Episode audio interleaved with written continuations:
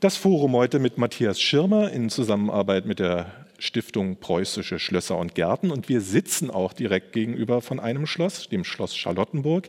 Wir sitzen im Museum Scharfgerstenberg. Als Schulkind, als Westberliner habe ich hier mal die Nofretete oben bestaunt und drüben im Schloss Säle voller Porzellan und anderen Kunstwerken. Was mir damals nie so aufgefallen ist, war zum Beispiel dieses dicke Porzellanmännchen mit dem komischen Hut oder das türkische Mädchen im Maria-Kostüm oder das Bild, auf dem ein schwarzhäutiger Junge lächelnd den Sonnenschirm über ein Preußenprinzchen hält. Das sind deutliche Spuren von rassistischem, kolonialen Denken und vieles dieser Kunstschätze liegt und lag auch in Magazinen. Jetzt aber wird es ausgestellt in der Schau Schlösser Preußen Kolonial im Schloss Charlottenburg. Diese Ausstellung und wir heute fragen, was machen wir mit diesem Erbe? Wegsperren oder hängen lassen? Und wer ist eigentlich wir? Wer wir hier auf dem Podium sind, das erfahren Sie jetzt der Reihe nach. Herr Professor Christoph Martin Vogtherr. Sie sind der Hausherr von Schloss Charlottenburg, Professor für Kunstgeschichte und seit 2019 Generaldirektor der Stiftung Preußische Schlösser und Gärten. Herr über 30 Museumsschlösser, glaube ich, und ihre Gärten, aber eben auch über Kunstwerke mit dieser rassistischen Ausstrahlung und Geschichte. Ich fange mal ein bisschen polemisch an. Warum soll ich da drüben 14 Euro Eintritt zahlen, um etwas zu sehen, womit Sie Probleme haben? Weil das, was Sie, äh, Sie da sehen können, tatsächlich, glauben wir, ein weitgehend noch neuen Aspekt zur preußischen Geschichte und zur Geschichte der Schlösser und eben auch Charlottenburgs hinzufügt. Das sind zwar Dinge, die alle schon lange hätten bekannt sein können, häufig auch Spezialisten und Spezialistinnen bekannt waren, aber in dieser Form gibt die Ausstellung tatsächlich das erste Mal ein Bild für unsere Besucher, Besucherinnen über die Einbindung Preußens in transkoloniale Geschichten, über die Rolle des preußischen Hofes im Kolonialismus und eben auch über den rassistischen Blick auf die Welt am Hofe. Nun sollte man ja äh, vermuten, dass Sie sehr viele der Kunstwerke in den Magazinen und in den Schlössern und Gärten sehr gut kennen. Aber trotzdem gab es da etwas, was Sie wirklich überrascht hat, möglicherweise auch verstört hat? Ja, absolut. Also zwei Sachen sind sehr bei mir hängen geblieben. Das eine ist, dass wir dort zeigen äh, eine Handvoll Glasperlen. Hm? Und diese Glasperlen, die stammen aus einer Werkstatt, die sich auf der Fauninsel befand im späten 17. Jahrhundert, die sehr berühmt dafür ist und war, dass dort ein ganz wunderbares dunkelrotes Glas hergestellt wurde, sogenanntes Rubinglas. Und ähm, ich fand es dann doch sehr bestürzend, wirklich zu realisieren, dass das diese sprichwörtlichen Glasperlen sind, mit denen also der Kolonialhandel vor Ort in Afrika betrieben wurde. Das zweite, das sind, äh, ist eine Gruppe von Elfenbeinmöbeln, die wir haben, die eine sehr bewegte Geschichte hat, äh, hergestellt in Brasilien. Und für den niederländischen Gouverneur, der dann später diese Möbel nach Preußen verkauft hat. Und dieser niederländische Gouverneur hat dort sein Zeichen auf diesen Möbeln anbringen lassen. Und dasselbe Zeichen ist auch als Brandstempel ähm, bei seinen Sklaven überliefert. Das heißt also, es gibt tatsächlich so einen eine wirklich, äh, äh, eine wirklich bestürzend direkte Verbindung zwischen diesen ähm, Objekten und den menschlichen Geschichten, die sie auch ähm, darstellen. Und der Sklavenhandel hat ja, wenn wir das aus der brandenburgischen Perspektive betrachten, auch eine ganz, ganz lange Geschichte. Die meisten sagen ja, Kolonialismus in Deutschland, das ist zwischen 1880 und 1918 so ungefähr aber es ging ja viel früher los. In Preußen geht es im späten 17. Jahrhundert los. Da gibt es sogenannte Handelsstützpunkte, also ein Euphemismus an der ähm, äh, westafrikanischen Küste. Einer dieser Stützpunkte, das Fort äh, Friedrichsburg, ist tatsächlich auch sehr gut erhalten. Also das wird auch ähm, vor Ort gepflegt und erforscht und äh, zugänglich gemacht. Ähm, das heißt also, diese Spuren äh, der preußischen Rolle im Kolonialismus, die sind tatsächlich jetzt 400 Jahre alt. Ja, Kolonialismus war eben auch immer ein blutiges Geschäft, nicht nur mit Glasperlen. Und viele Geschäftsleute saßen damals in Hamburg deshalb hat auch diese Stadt Hamburg eine lange koloniale Geschichte und erlebt, glaube ich, ähnliche Diskussionen wie wir hier in Berlin. Und deshalb freue ich mich sehr, dass Suilan Hobmann unter uns ist. Sie ist Soziologin und China-Expertin und Kuratorin am Museum am Roten Baum Künste und Kulturen der Welt. Da läuft jetzt gerade eine Ausstellung von Ihnen über Duala Mangabell, der nicht nur etwas mit Hamburg zu tun hat, sondern auch mit Berlin, oder? Genau, also Rudolf Douala Mangabell war ein kamerunischer König, der während der Kolonialzeit in Douala gelebt hat. Er hat auch eine Weile in Deutschland gelebt oder im Deutschen Reich damals und ist im Widerstand gegen die Kolonialherrschaft gestorben oder beziehungsweise ermordet worden. Und ähm, die Ausstellung behandelt seine Lebensgeschichte und die seiner Verbündeten im Kampf gegen, die, gegen den deutschen Kolonialismus, auch die deutsch-kamerunische Kolonialgeschichte. Und das Besondere, glaube ich, an der Ausstellung ist auch, die ist 2021 eröffnet worden, dass äh, das Museum am Roten Baum und wir als kuratorisches Team auch explizit ein jüngeres Publikum ansprechen wollten mit der Ausstellung, weil wir das Gefühl hatten, dass gerade diese Teile der Bevölkerung in, in, in, dieser Debatte noch sehr wenig mitgenommen werden. Und äh, eigentlich, die meisten sagen, Kolonialgeschichte ist eigentlich sehr komplex und wir wollten auch ein bisschen zeigen, dass man kann das für ein jüngeres Publikum auch zugänglich machen. Und was Duala Mangabell mit Berlin verbindet, das ist unter anderem, dass seit dem Winter dieses Jahres in Berlin eine Straße nach ihm und seiner Frau benannt worden ist. Er hat aber auch hier in Berlin gegen die Versklavung und gegen den kolonialen Missbrauch in seiner Heimat versucht, juristisch vorzugehen mhm. und hatte damit einen Widerpart sowohl im kolonialen Ministerialverfahren als auch an der Spitze. Bismarck ist ja derjenige gewesen, der in der Kongo-Konferenz der sogenannten von 1884 mit dem Lineal in der Hand sozusagen mit anderen Fürsten äh, Europas, Afrika äh, neue Grenzen nach kolonialem Machtaufteilungsbestreben gegeben hat. Hamburg hat auch eine Geschichte mit Bismarck. Hamburg hat im alten Elbpark ein großes Bismarck-Denkmal. Es ist gerade für, ich glaube, 9 Millionen Euro restauriert worden. Und Sie waren, Frau Hobmann, ja bis vor kurzem noch Projektreferentin für die Dekolonialisierung Hamburgs und haben in dieser Zeit einen Wettbewerb mitgestartet, dessen Ende Sie aber nicht mehr miterlebt haben im Amt, der darauf zielte, dieses Denkmal Bismarcks mit dem Schwert in der Hand über Hamburg zu dekolonialisieren. Es sollten kreative Vorschläge gemacht werden. Wie kann dieses Denkmal in ein modernes Hamburg, in eine moderne deutsche Gesellschaft integriert werden? Wie gesagt, Sie sind nicht mehr in der Pflicht, aber können Sie uns einfach sagen, wie es ausgegangen ist? Also die, äh, die Idee ähm, oder vielleicht nochmal so zum Kontext von dem Bismarck-Denkmal. Also das Bismarck-Denkmal, was in Hamburg im Hamburger Hafen steht, ist eins oder ist das größte Bismarck-Denkmal Europas. Es ist 34 Meter hoch, also es ist wirklich äh, gigantisch groß und thront über dem Hamburger Hafen. Also das heißt, es ist auch an einer sehr prominenten Stelle. Und äh, die Sanierung hat tatsächlich in dem Jahr begonnen, ähm, als auch die Black Lives Matter-Proteste waren. Und äh, global gesehen nochmal eine ganz andere Beschäftigung mit ähm, mit Denkmälern stattgefunden hat.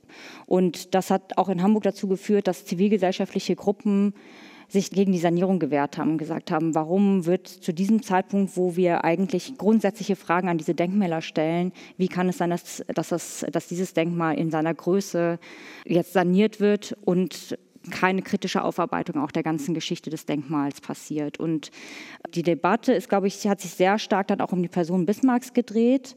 Wir haben versucht, äh, in dem, in dem Wettbewerb um das Bismarck-Denkmal tatsächlich auch nochmal stark zu machen, dass es nicht nur um Bismarck als äh, politische Figur geht, sondern tatsächlich auch um die Geschichte des Denkmals. Wer hat, wer hat so ein Denkmal aufgestellt? Warum wurde, wurde äh, ein bestimmtes visuelles Programm ausgewählt, etc. Und ich finde, diese Fragen sind äh, Fragen, die, äh, die total wichtig sind im, im Umgang mit Denkmälern ähm, und die wir auch weiter verfolgen sollten ähm, und die aber sehr wenig gestellt werden. Also ganz, ganz schnell dreht sich dann die Debatte um, wer war das eigentlich, aber nicht mehr so viel darum, wer hat das eigentlich aufgestellt, wie wurde das finanziert und welche Rolle spielt das eigentlich heute noch im Stadtbild und was können wir ähm, wie können wir mit diesen Denkmälern umgehen? Und äh, das sind, glaube ich, sehr spannende Fragen, wo wir noch ganz am Anfang stehen, wie man das machen kann. Meine Frage war ja gewesen, was ist daraus geworden? Was ist daraus geworden aus, der, aus dem Wettbewerb? Ähm, der Wettbewerb war ein zweistufiges Verfahren ähm, und es, in der ersten Stufe gab es eine öffentliche Ausschreibung und äh, da, da, konnten sich alle daran beteiligen. Ähm, die Jury hat dann acht Entwürfe ausgewählt, die dann weiter ausgearbeitet werden sollten und ist dann am Ende ähm, jetzt im Juli in der zweiten Sitzung tatsächlich zu dem Schluss gekommen, dass äh, keine der Entwürfe die Aufgabe erfüllt und deswegen ähm, noch mal stärker investiert werden sollte in eine öffentliche Debatte um das Bismarck-Denkmal und äh, Bildungsangebote verstärkt ähm, angeboten werden sollten, um sich mit der Geschichte auseinanderzusetzen. Ja, also man kann auch sagen, es ist leider ist der Wettbewerb am Ende gescheitert. Unser dritter Experte auf dem Podium ist Ibo Diop. Dr. Ibo Diop ist äh, Literaturwissenschaftler. Sie sind im Senegal geboren und nach langen Jahren in Paris, in Berlin gelandet. Und Sie arbeiten in der Kompetenzstelle Dekolonialisierung. Sie koordinieren die Erstellung eines gesamtstädtischen Erinnerungskonzepts Kolonialismus finanziert vom Senat Berlin. Und da spielt ja auch dieses, dieses Thema Denkmal, Mahnmal immer eine Rolle. Ist das für Sie demotivierend, wenn Sie hören, was da in Hamburg passiert ist? Demotivierend? Nicht, weil ich glaube, dass es richtig ist, wenn man feststellt bei der Debatte, wo wir jetzt gerade stehen, dass die Anforderungen nicht erfüllt sind, dass man nicht krampfhaft etwas macht, sondern wirklich sich kritisch einen Prozess anschaut und guckt, was ist eigentlich für uns richtig. Ähm, denn Dekolonisierung ist auch wirklich ein kritischer Moment unseres Handelns. Ähm, wie gehen wir mit unserer Geschichte um? Welche Perspektiven sind hier wichtig? Welche Positionierungen fehlen? Und um dies zu berücksichtigen, wenn man feststellt, dass es in dem Prozess, dass es wenig ist, dann finde ich das richtig. Und das, was nicht passieren soll, ist, dass man jetzt sagt, wir sind gescheitert und dass man diesen, diesen Prozess damit beendet oder, oder verlang, weiterhin verlangsamt. Aber ich, ähm, ich bin eigentlich hochmotiviert, also finde ich überhaupt nicht, dass es demotivierend war. Ihr Auftrag, der stammt ja aus einer Zeit in dieser Stadt, als Rot-Rot-Grün an äh, der Regierung war, 2016. Da stand dann auch im Koalitionsvertrag drin, hier soll Erinnerungskultur für das koloniale Geschehen in Berlin zusammen mit den Communities, zusammen mit den Nachfahren der damals Verfolgten geschehen. Jetzt haben wir eine ganz andere Lage. Wir haben eine Regierung der Stadt, die von einem CDU-Kultursenator geführt wird. Und im Koalitionsvertrag steht diese Beteiligung der äh, Communities jetzt auch nicht mehr drin. Da ist noch von dem Denkmal die Rede. Und ähm, Joe Cialo, der Kultursenator, hat auch vor kurzem dann sich in der Debatte äh, dahingehend geäußert, dass er sagt, er findet diese ganze Dekolonialisierungsdebatte eigentlich zu wenig zukunftszugewandt hart gefragt, wie sicher ist Ihr Job? Äh, es, mein, es, geht nicht um mich, aber mein, äh, dies, diese Stelle ist eine unbefristete Stelle und die ist äh, im Stadtmuseum angedockt im Moment. Ähm, ich glaube, in der Debatte ähm, beziehungsweise ein Erinnerungskonzept für Berlin ist Politik, muss aber keine Politik machen. Denn das, was hier passiert, ist eigentlich, dass sich eine Gesellschaft, die festgestellt hat, dass Perspektiven, die immer am Rande behandelt werden, jetzt zu einer Staats Staatspolitik wird und dass man versucht, sich damit auseinanderzusetzen. Und der erste Impuls daraus ist zu schauen, inwieweit wir uns an den Kolonialismus erinnern. Aber erinnern heißt nicht, dass wir, man, dass wir uns immer in der Vergangenheit, das heißt auch die, für die Konsequenz für die Zukunft. Was bedeutet es, wenn wir uns heute mit dem Kolonialismus auseinandersetzen, nicht aus der Perspektive von einer europäischen Mächtigkeit, sondern auf der Perspektive von denjenigen, die besiegt worden sind. Wenn wir diese beiden Geschichten nebeneinander haben, haben wir einen völlig anderen Blick, weil dann werden wir Bismarck nicht mehr nur als der große äh, deutsche äh, Wirtschaftswissenschaftler, der in diesem Land überhaupt vorangebracht hat, sondern das ist auch derjenige, der eigentlich dafür gesorgt hat, dass die Grenzen auf dem afrikanischen Kontinent in, ähm, in anderen Kontinenten so sind, wie sie sind. Das bedeutet dann auch, dass wir ein besseres Verständnis dafür haben, für die aktuelle Lage in den Ländern. Und was ist unser Beitrag als Deutsche, die eigentlich für diese Geschichte auch ähm, Verantwortung tragen? Das Thema ist ein politisches Thema, es ist ein koalitionspolitisches Thema im Berliner Senat, aber es ist natürlich auch in der Mitte der Gesellschaft ein hochmoralisch äh, vermintes und äh, mit sehr viel Emotionen geführtes Thema. Deshalb wäre meine Frage an die gesamte Runde, inwieweit befinden wir uns vielleicht mit dieser ganzen Debatte im ja, in einem Konjunkturzyklus. Ja? Also äh, hat das gerade politische Konjunktur und morgen kann es wieder ganz anders sein, weil äh, die Stadtregierung beispielsweise sagt, gibt kein Geld mehr dafür und dann ist sozusagen der Ofen aus. Wie stark sind Sie abhängig von der politischen Diskussion einerseits derer, die über unsere Steuergelder zu entscheiden haben und andererseits aber auch von der Stadtdebatte, von der gesellschaftlichen Debatte? Ich, ähm, ich glaube, dass wir uns in einem Punkt befinden, in der wir nicht mehr zurückkehren können. Wir können jetzt nicht morgen aufstehen und sagen, wir setzen uns nicht mit dem Thema auseinander, weil das eine Betroffenheitsgeschichte ist oder nur eine Geschichte, mit dem wir nichts zu tun haben also die Welt, so wie sie heute funktioniert, sehen wir, wenn ein Krieg heute in, äh, in Niger geführt wird, dass plötzlich neuer also dass Deutschland sich positioniert und über diese Lage spricht. Spricht nicht nur, weil sie sorgen um die Menschen, die dort sind, sondern um die Ressourcen, die Frankreich davon profitiert. Das heißt, das ist jetzt nur Klammer zu. Ähm, ich glaube, dass, dass, äh, dass die Debatte ist jetzt in einem Punkt erreicht, wo wir eigentlich dafür sorgen müssen, wie können wir eigentlich über diese Dinge reden, wie können wir über diese Thematik reden, wie können über diese gesellschaftlichen Auseinandersetzungen ähm, uns damit auseinandersetzen, nicht im Sinne, dass wir jetzt ein Thema war, es ist jetzt zu Ende, nein. Äh, wir sind da, wo wir sind. Die Betroffenen oder die vermeintlich Betroffenen sind Teil unserer Gesellschaft, Teil unseres Daseins. Somit können wir, glaube ich, nicht mehr zurück. Ähm, ja. Aber auch an Sie die Frage, Herr Vogt. Ja, also es ist natürlich eine politische Konjunktur und das ist auch gut so. Also es ist ja gut, wenn neue Themen in den Ring geworfen werden und wenn man sich mit denen auseinandersetzt. Und wenn es jetzt genug Menschen gibt, die dieses Thema wichtig finden und daraus eine Konjunktur machen, ist das gut. Ich glaube, wie bei vielen, also wir haben, wir hatten zum Beispiel jetzt ganz spezifisch für unsere ähm, Einrichtung war für uns natürlich extrem formend eine Preußenkonjunktur, die es in der Geschichte gab in den 80er und 90er Jahren. Ja. Äh, das sind immer Anregungen, das, sind, äh, das ist Energie, die in einen, einen Diskurs hineinkommt, in eine Auseinandersetzung, in die Forschung.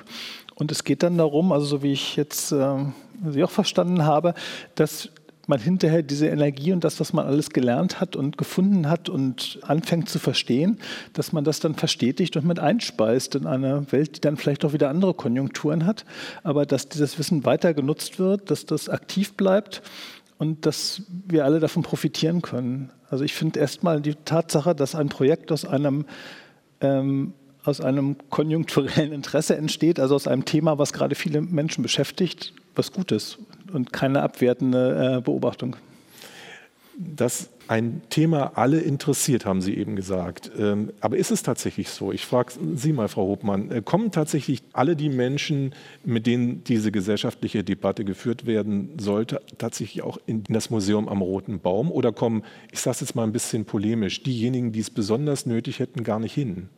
Nee, ich würde, ich würde sagen, ähm, also die Ausstellung Hey Hamburg, kennst du Duala Mangabell, ist ja jetzt auch schon zum zweiten Mal verlängert worden.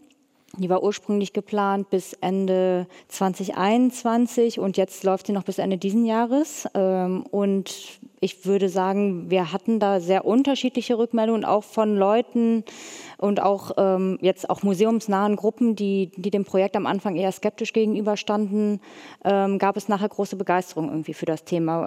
Und unter anderem auch äh, der Freundeskreis hat da auch nochmal ganz viele Sachen gelernt und ähm, und war tatsächlich begeistert irgendwie von diesen einzelnen Geschichten, die da drin gesteckt haben, die teilweise auch nochmal Familien, eigene Familienbezüge aufgedeckt haben etc., die sie sich dann anschauen konnten. Also äh, da waren wir wirklich also sehr überrascht äh, oder wir hatten wir hatten zwar darauf gehofft, aber wir hatten äh, wir waren sehr überrascht darüber, wie positiv dann tatsächlich das Feedback gewesen ist und ich glaube, dass es wirklich sehr viel damit zu tun hat, wie wie man wie das Thema dann auch bearbeitet wird und kommuniziert wird und ähm, wie gut dann auch die Recherche ist, die da drin steckt. Also der ganze Prozess zu der Ausstellung hin war genauso wichtig, glaube ich, wie dann am Ende die Ausstellung selber. Und ich glaube, das ist jetzt auch bei dieser Ausstellung hier ja auch ähnlich. Äh, der Prozess ist irgendwie sehr wichtig gewesen, so wie ich das verstanden habe, und beeinflusst massiv irgendwie das Ergebnis, was am Ende dabei herauskommt.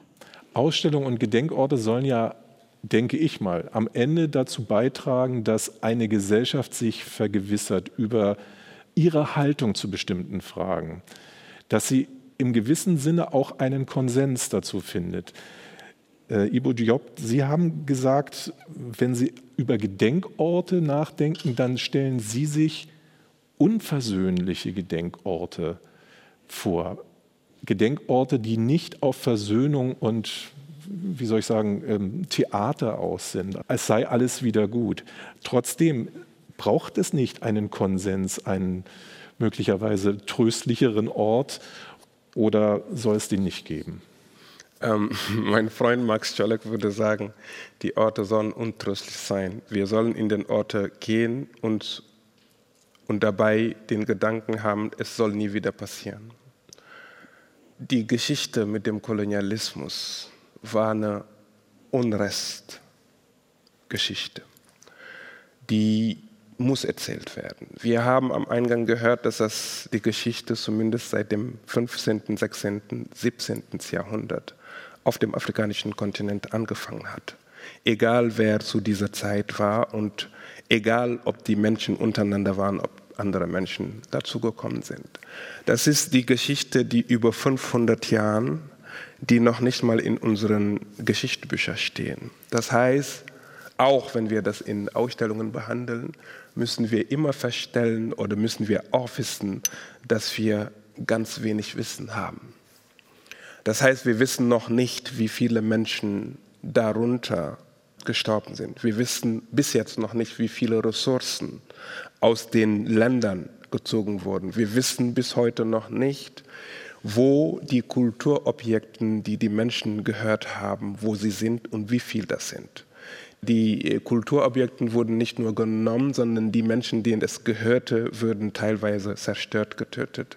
Wir haben Schädeln in unseren Universitätskliniken, in unseren Universitäten. Das heißt, diese Geschichte, sich damit auseinanderzusetzen, das ist eine schmerzhafte Geschichte und das ist nicht eine Geschichte der anderen. Wir waren Akteure in dieser Geschichte.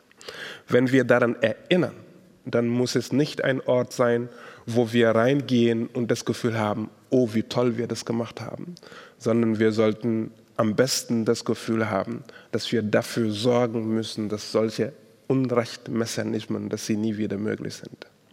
Herr Vogtherr, trotzdem sind ja Museen, Kulturveranstalter dem Gemeinwohl verpflichtet, also auch der ganzen Breite der Gesellschaft. Wie gehen Sie mit diesem Konflikt um, dass da eben auch manche Leute gar nicht diesen Ansatz gerne sehen wollen im Museum? Also wenn Sie den Begriff Gemeinwohl benutzen, muss ich sagen, dass ich mich da sehr wohl mit dieser Ausstellung fühle, denn ich glaube, dass das dem Gemeinwohl dient, wenn wir dieses Thema tatsächlich öffentlich präsentieren und in dieser Form zur Diskussion stellen. Ich habe Ihre Frage jetzt aber so verstanden, dass es darum geht, äh, wie weit man, ähm, also wie, ob wir eigentlich ein, ein, Publikum erreichen, was breit genug ist für unseren Auftrag und für unsere Finanzierung. Sagen. Das wissen wir bei solchen Projekten immer erst, wenn wir dabei sind. Ich glaube, die Diskussion, die wir ausgelöst haben, ist breit genug. Extern. Es gab ein großes Medienecho. Wir haben also eine ausgesprochen lebhafte Diskussion auch in den Besucherbüchern, in diesen Rückmeldebögen, Reaktionsbögen, die wir dort haben. Übrigens auch bei uns in der Einrichtung selber. Das ist ein ganz großer Nutzer, auch der entsteht dadurch, dass wir uns als, als Organisation damit auseinandersetzen, intensiv mehr Wissen, das auch weiterhin benutzen können. Also ich sehe da Ressourcen äh, als ähm, sehr gut eingesetzt. Ähm, denn ähm, es gibt jetzt den Effekt der Ausstellung und es wird auch einen mittel- und langfristigen Effekt dieses Projektes geben. Das Forum heute mit Matthias Schirmer aus dem Museum Scharf-Gerstenberg direkt gegenüber vom Schloss Charlottenburg, passend zur Ausstellung, die da noch bis Oktober läuft, Schlösser Preußen Kolonial. Mit mir diskutieren Sulan Hobmann, China-Wissenschaftlerin und Hamburger Ausstellungskuratorin, der Literaturwissenschaftler und Berliner Kolonialismus-Experte Ibo Diop und Christoph Martin Vogt, Herr Generaldirektor der Stiftung Preußische Schlösser und Gärten.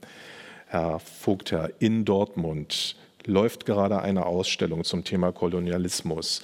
Weiße Besucher wurden gebeten, am Samstag vier Stunden lang doch lieber nicht zu kommen und äh, People of Color, äh, Menschen schwarzer, wie auch immer Hautfarbe, den Vortritt zu lassen. Daraus entstand ein riesen Medienecho. Es gab eine Kampagne in den sozialen Medien mitbefeuert. Das ist der umgekehrte Apartheid. Was ziehen Sie für Schlüsse daraus? Ist das ein gutes Konzept? Würden Sie das in der Ausstellung Schloss Charlottenburg auch machen? Also wir würden das in der äh, Ausstellung in Charlottenburg nicht machen, aber äh, der Unterschied zwischen einem Kommentar zu Dortmund und einem Kommentar zu unserer Ausstellung ist, dass ich weiß, wie unsere Ausstellung entstanden ist und an welchem Punkt wir da in der Diskussion gerade sind. Ich kann also nicht beurteilen, ob die Kollegen und Kolleginnen in Dortmund da gerade an einem Punkt sind, wo das tatsächlich ein sinnvolles, vielleicht auch ein symbolischer Einsatz eines Mittels ist, um auf bestimmte Themen hinzuweisen. Also das ist eine andere Frage, die dort diskutiert und entschieden werden muss. Ich glaube, wir sind bei uns gut damit wir haben, dass wir tatsächlich klassische Touristen ansprechen, die in das Schloss gehen und dadurch eben sozusagen vielleicht auch auf eine durchaus überraschende Weise mit diesem Thema konfrontiert werden, weil sie etwas anderes erwarten und gleichzeitig aber eben ein regionales, städtisches Berliner und Brandenburger Publikum ansprechen wollen, um dort eben ein, ein Thema anzubieten, was ganz wichtige neue Aspekte zu etwas hinzufügt, wo vielleicht viele schon denken, dass sie das genau kennen und ganz viel darüber wissen, was auch stimmen kann. Also wie sehen Sie das? War das eine gute Idee? Ich würde vielleicht da ähm, nochmal an Christoph Vogters Kommentar anknüpfen. Und zwar ist es tatsächlich so, und das ist in der medialen Debatte ein bisschen untergegangen, dass es sich nicht um eine klassische Ausstellung äh, im Industriemuseum Zeche Zollern gerade handelt, sondern um eine vorbereitende Ausstellungswerkstatt, die unterschiedliche Formate ausprobieren möchte und in einen direkten Kontakt mit der Bevölkerung gehen und mit den BesucherInnen gehen möchte, um unterschiedliche Aspekte der Kolonialgeschichte und auch der lokalen Kolonialgeschichte zu untersuchen und sehr viele Meinungen einzuholen. Die eigentliche Ausstellung wird erst nächstes Jahr gezeigt. Und vor dem Hintergrund ist es natürlich nochmal was ganz anderes, unterschiedliche Formate ausprobieren zu wollen. Und insofern ist das, äh, ist das ein sehr interessantes Konzept, weil wir ja vorhin schon einmal kurz über die Prozesse gesprochen haben. Wie kommen überhaupt diese Ausstellungen zustande? Wie schafft man es mit einem sehr kleinen Team innerhalb eines Museums, sehr viele unterschiedliche Perspektiven abzudecken und auch unterschiedliche äh, Haltungen zu einem Thema und, ähm, und auch den Anspruch, eigentlich viel stärker in den Museen auch partizipativ zu arbeiten, also auch viel stärker in den Dialog mit den, äh, mit den BesucherInnen zu gehen. Und die Kolleginnen im Industriemuseum Zeche Zollern haben daraus eben dieses Format entwickelt, eigentlich eine Vorausstellung zu machen zu der eigentlichen Ausstellung, um schon ähm, ihre Ergebnisse zeigen zu können und aber zur Debatte zu stellen.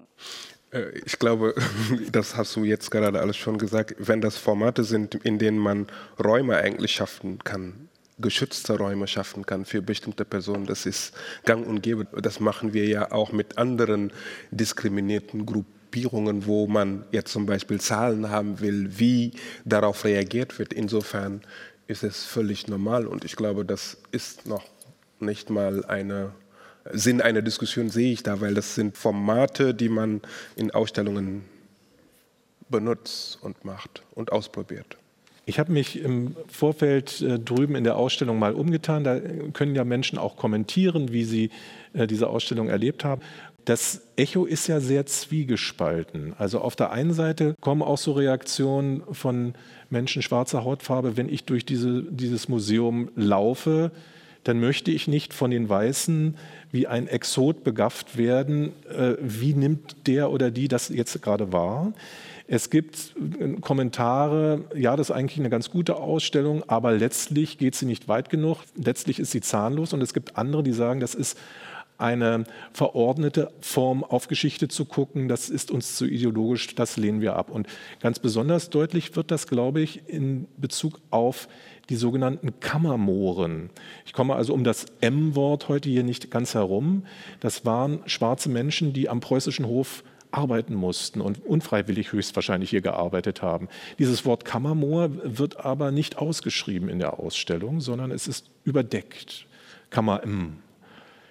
Ich habe mich gefragt, warum die Kammertürken, die es damals auch gab, geraubt von den Fronten der osmanischen Kriege, warum die Kammertürken aber Kammertürken heißen in der Ausstellung. Kann mir das irgendjemand erklären? Würde ich auch für despektierlich halten. Also wir haben bei der Ausstellung als ein Grundprinzip in der Vorbereitung uns daran gehalten, dass wir mit sehr vielen verschiedenen Gruppen im Austausch sind und auch mit einem sehr kritischen Austausch. Wir haben das Ganze in einer ganzen Reihe von Workshops vorbereitet. Und wir haben immer wieder ähm, rückgekoppelt, nach Einsprüchen gefragt, nach Anregungen gefragt. Wir haben uns dabei in, bei diesen Entscheidungen auch sehr stark auf diese Auseinandersetzung verlassen, weil es immer besser ist, mit Menschen zu sprechen, als über Menschen zu sprechen und äh, sich von ihnen natürlich auch überzeugen zu lassen. Denn das sind andere Blickweisen, die wir bei uns in unserer Stiftung nicht bieten können. Wir haben einen ausgesprochen undiversen Mitarbeiterstab, extrem engagiert, sehr gut, aber in keiner Weise die Vielfalt der deutschen Gesellschaft abbildend.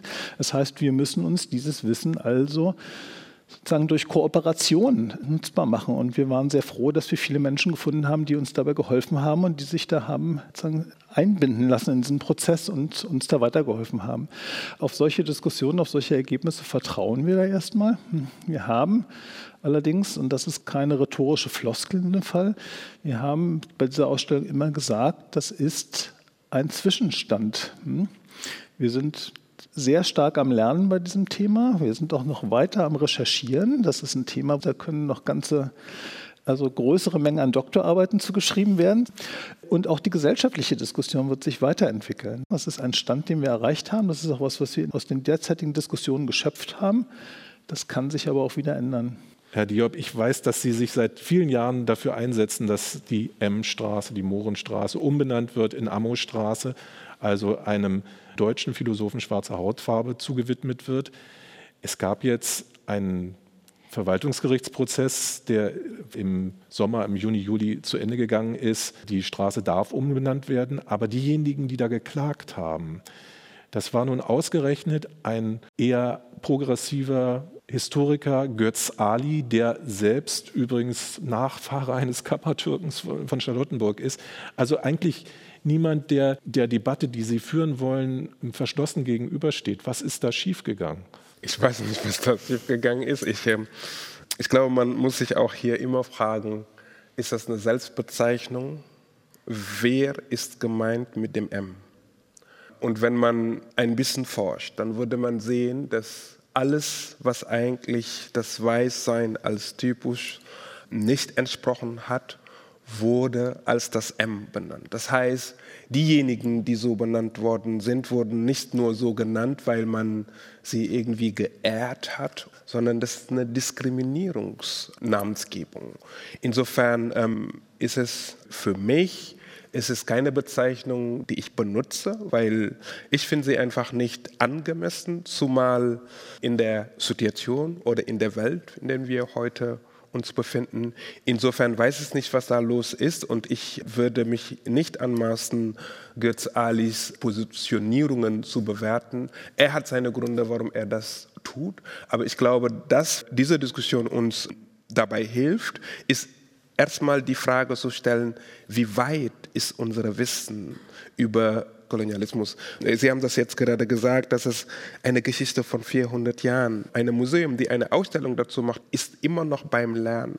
Wir haben Museums MitarbeiterInnen, die eigentlich sich mit dem Thema auseinandersetzen, aber die selber nicht das Wissen haben, obwohl das gesamte Erbe, was sie haben, eigentlich damit zu tun hat. Wir haben Schulen, in denen man das nicht lernt. Das heißt, wenn ich in Deutschland zur Schule gehe, werde ich erst mit diesem Thema konfrontiert, wenn ich ins Gymnasium komme. Was machen wir mit allen diesen Kindern, die nicht ins Gymnasium kommen, die nie die Möglichkeit haben, sich damit auseinanderzusetzen, obwohl das deren Leben heute prägt? Wir reden darüber, als ob das ganz weit weg ist. Wir haben die Kolonialität unserer Zeit. Wo kommt denn der Baumwolle? Wo kommt unser Strom? Wie werden unsere Autos gebaut? Wie sind unsere Handys gebaut? Welche Rohstoffe sind da drin? Das heißt, das hat alles mit der Vergangenheit, mit unserer Jetztzeit und mit der Zukunft miteinander zu tun. Und wenn wir bereit sind, die Welt mit den anderen aufzubauen, und ich meine, die wir mal kolonisiert haben, werden wir die Zukunft aufbauen. Insofern müssen wir in eine Welt kommen, in der ich nicht aufgrund meiner Hautfarbe diskriminiert werde. Frau Hopmann, ich habe den Eindruck bei dieser Debatte, dass sie in Anführungszeichen immer sehr schwarz-weiß geführt wird. Das heißt, es stehen im Vordergrund die Opfer und die Nachkommen der Opfer afrikanischer Völker und die herrschenden weißen Könige und ihre Nachfahren äh, hier in Deutschland und sonst wo in Europa. Was mich wundert ist, warum eigentlich antiasiatischer Rassismus auch in der Ausstellung drüben im Schloss Charlottenburg so selten eine Rolle spielt. Gab es den gar nicht oder woran liegt das? Also die kuratorischen Entscheidungen, welche Fälle behandelt werden, welche nicht, die kann ich nicht beurteilen. Das Deutsche Reich hatte Kolonien sowohl auf dem afrikanischen Kontinent als auch in China als auch in Ozeanien und im Pazifik. Es spielt eine Rolle. Und es gibt auch immer wieder eine Auseinandersetzung damit. Also im Museum am Roten Baum ist es so, dass es eine große sogenannte Südsee-Expedition gegeben hat, die massiv zu dem Bestand, der heute, mit dem heute gearbeitet wird im Museum, geführt hat. Also es sind sehr, sehr viele Objekte über diese sogenannte Südsee-Expedition in die Sammlung eingegangen. Und insofern kommt es, glaube ich, gerade in der musealen Auseinandersetzung immer sehr stark darauf an, was ist irgendwie vorhanden, weil man ja vom Material ausgeht, von den Objekten ausgeht, welche Geschichten erzählen sie. Und es gibt auch prominente Projekte, würde ich sagen, die in den letzten Jahren sowohl in der Wissenschaft als auch in der Kunst als auch in den Museen dazu gemacht wurden. Es gibt immer wieder Auseinandersetzungen damit, die auch sehr prominent sind. Deswegen würde ich sagen, es spielt auf jeden Fall eine Rolle. Herr Vogt, Frau Hopmann sagt, sie weiß nicht, was zur Auswahl stand für die Kuratoren. Gibt es da nichts in, in, Schlössern und Gärten, was auch den antiasiatischen Rassismus hätte bebildern können?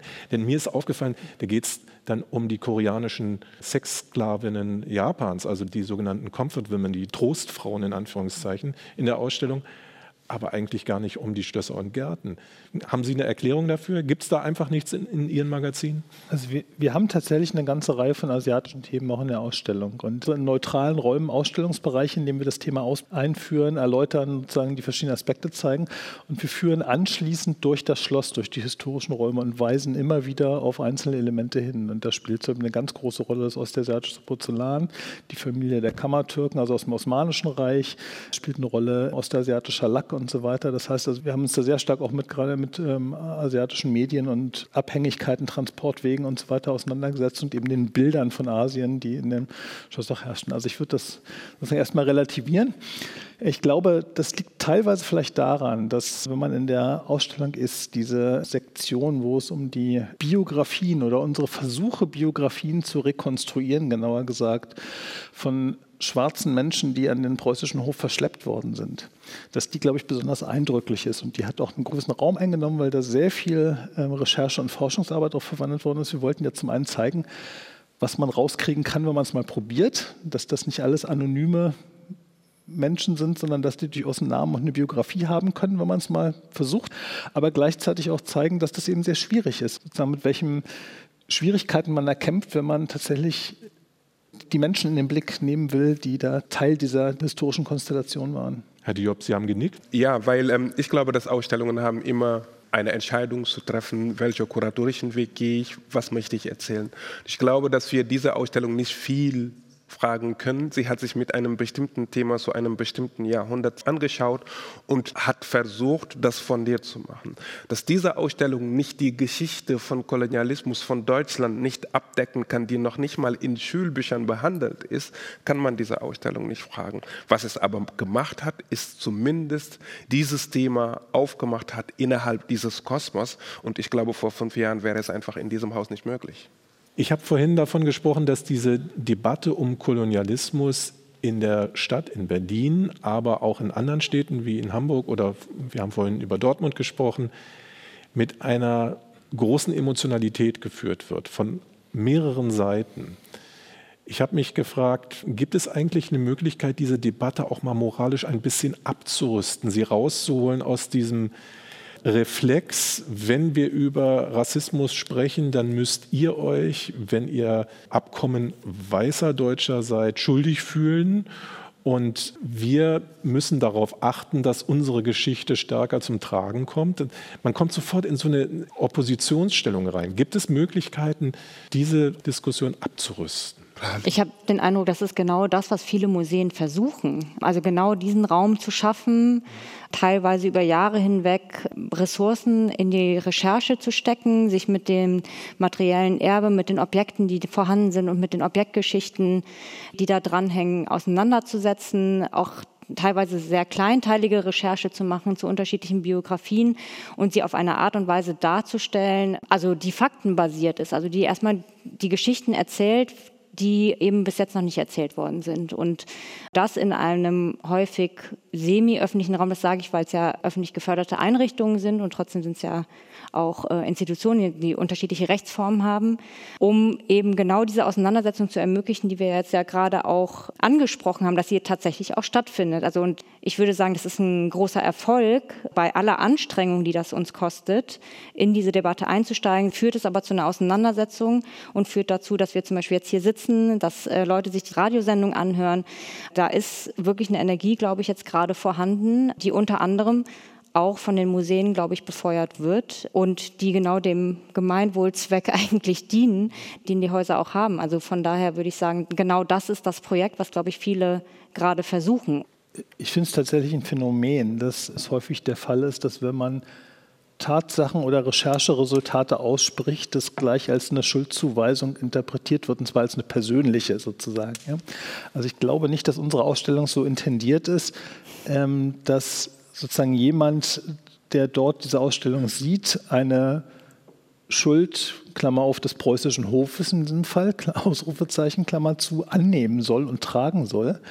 Worauf wir allerdings Wert gelegt haben bei der Ausstellung, ist zu sagen, das ist ein Thema, das hat Auswirkungen auf heute. Und es ist sinnvoll, wenn wir uns alle darauf befragen, was wir an diesen Strukturen mit uns tragen und wo wir da aufmerksam sein sollten, achtsam sein sollten und respektvoll sein sollten anderen Menschen gegenüber.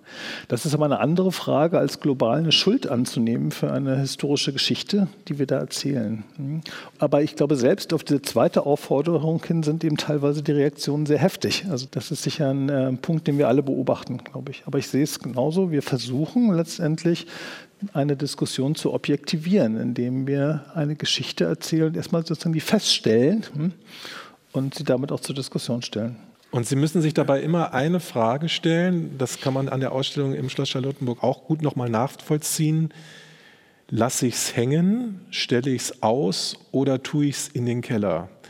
Es gibt auch einige Kunstschätze aus ihrem Bestand, die bewusst nicht ausgestellt worden sind. Da beispielsweise Köpfe von Statuen. Da sind zwar Fotos in der Ausstellung zu sehen, aber die Köpfe selbst nicht. Das bringt mich zu der Frage, gibt es eigentlich immer nur diese beiden Alternativen? Also entweder tabuisieren in den Keller oder aber sie ausstellen mit einem Schild oder fünf Schildern dran und überspitzt mal wieder, dürft ihr euch angucken, aber nur mit schlechtem Gewissen. Aber die Frage, die man sich stellen muss, warum soll man Dinge zeigen, die rassistisch konnotiert sind und die das Publikum stoßen? Welche Person habe ich als Ausstellungsmacher im Blick, der ins Museum kommen soll? Möchte ich die Gesellschaft, wie sie ist, mitnehmen oder habe ich nur eine bestimmte Gesellschaft? Wenn wir in Berlin sind und Ausstellungen machen, glaube ich, müssen wir uns im Klaren sein, dass wir in einer Gesellschaft leben, die vielfältig ist. Ich bevorzuge aber das Wort Vielheit. Und in dieser Vielheit, in der wir sind, sollten keine Einrichtungen aufbauen, in denen Menschen kommen und das Gefühl haben, dass sie nicht dort gewünscht sind. Ich glaube, die Frage ist nicht, wir tabuisieren oder wir tabuisieren nicht. Ich glaube, die Frage, die ich mir stelle als Museumsmacher oder als Direktor oder auch Mitarbeiter, ist, warum wollen wir das zeigen? Und wenn wir diese Frage beantwortet haben, mit bestem Wissen und Gewissen, dann können wir die Entscheidung treffen, machen wir das oder machen wir das nicht. Fakt ist, dass es sehr viele Bilder gibt, vor allem in unseren Archiven, Skulpturen, die einfach rassistisch konnotiert sind. Nicht nur rassistisch, rassistisch, frauenfeindlich, homophob sind. Diese Bilder brauchen in einer Ausstellung ohne Kontextualisierung oder wenn sie so abstoßend sind, haben sie einfach keinen Raum, weil wir eine Gesellschaft haben müssen, in dem die, unsere Würde einfach nicht in Frage gestellt werden. Von daher ist für mich die Frage nicht tabuisieren, ja oder nein, sondern die Frage zu beantworten, warum machen wir das? Aus welcher Haltung heraus? Da habe ich natürlich eine leicht andere Position. Ich denke auch, es gibt Werke, die ich nicht ausstellen möchte. Aber die Normalposition bei uns wäre, da wir eine Denkmalpflegeeinrichtung sind, als Stiftung Preußische Schlösser und Gärten, dass wir Spuren der Geschichte zeigen. Und zwar auch unabhängig davon, ob wir diese Geschichte heute als positiv beurteilen oder nicht, sondern dass wir auch Zeugen der Geschichte zeigen und zur Diskussion stellen. Wir sind deshalb dabei, einen Weg zu verfolgen, wo wir Objekte bewusst sichtbar lassen, sie aber eben kontextualisieren sie erläutern. Wie gesagt, ich kann mir vorstellen, es gibt sozusagen Grenzbereiche, wo ich auch sagen würde, das ist jetzt, das überschreitet Grenzen einfach des aktiven Verletzens, äh, wo das nicht geht. Aber ähm, der Normalfall für mich ist auf jeden Fall, dass wir Spuren der Vergangenheit in ihrer ganzen kontroversen sozusagen Schichtung bewahren, aber eben alle Informationen bieten, die wir dafür bieten können. Ich finde, dass die Frage ganz häufig impliziert, dass es, da, dass es ein richtig und ein falsch gibt oder eine One-Size-Fits-All-Antwort darauf. Und die gibt es eben nicht. Deswegen ist es so wichtig, diese Ressourcen reinzustecken, um zum Beispiel bestimmte Objekte, um bestimmte Bilder, die wirklich gründlich sich anzuschauen und dann zu entscheiden, in welchem Kontext zeige ich denn tatsächlich diese Objekte oder zeige ich sie eben nicht. Ich würde sagen, in der Außen, also auch in der Arbeit, die ich im Museum am Roten Baum gemacht habe und auch in der Kulturbehörde in Hamburg, war es so, an erster Stelle steht tatsächlich immer die Beschäftigung irgendwie mit der Geschichte, die wissenschaftliche, also das Lückenfüllen in der wissenschaftlichen Auseinandersetzung und um dann überhaupt eine Basis zu haben, auf der man entscheiden kann, was macht man jetzt mit diesem Wissen. Und das ist wirklich sehr kontextabhängig. Also von daher ist es vielleicht nochmal eine andere Form von Kontextualisierung als die, über die wir gerade gesprochen haben. Aber es ist sehr kontextabhängig. Zeige ich das in der Ausstellung? Ist es im öffentlichen Raum? Welche, welche Aspekte möchte ich, ähm, möchte ich hervorheben? Welche möchte ich vielleicht eher in den Hintergrund rücken lassen? Welche sind bis jetzt immer im Vordergrund gewesen?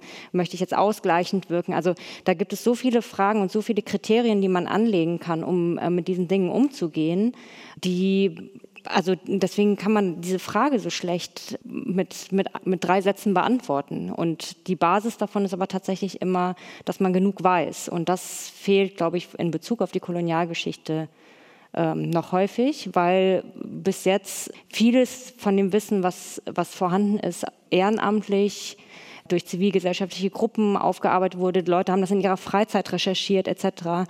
Es gibt mit, also es gibt Projektarbeiten, die, die dieses Wissen zustande gebracht haben, aber tatsächlich eine Verstetigung irgendwie dieser Arbeit. Ähm, dass zum Beispiel dazu Forschungsstellen eingerichtet werden oder eben äh, entfristete Stellen etc., die mit diesem Fokus auf diese Geschichte gucken, das gibt es ja noch tatsächlich relativ wenig in Deutschland. Und das wäre zum Beispiel was, was wo ich sagen würde, dass, das wäre jetzt vielleicht irgendwie nochmal so der nächste Schritt, den man gehen könnte, ähm, um überhaupt das Wissen zu generieren, um dann in einem zweiten Schritt entscheiden zu können, was machen wir denn damit in ganz spezifischen Situationen. Hängen lassen, ja oder nein, ausstellen oder in den Keller.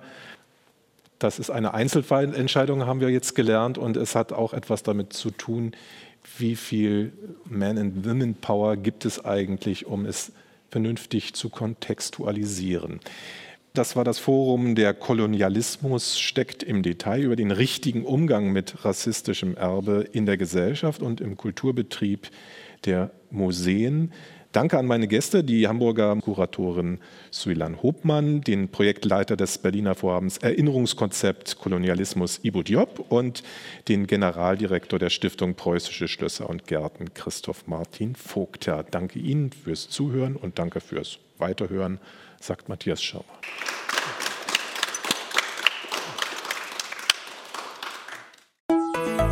RBB 24 Inforadio vom Rundfunk Berlin-Brandenburg.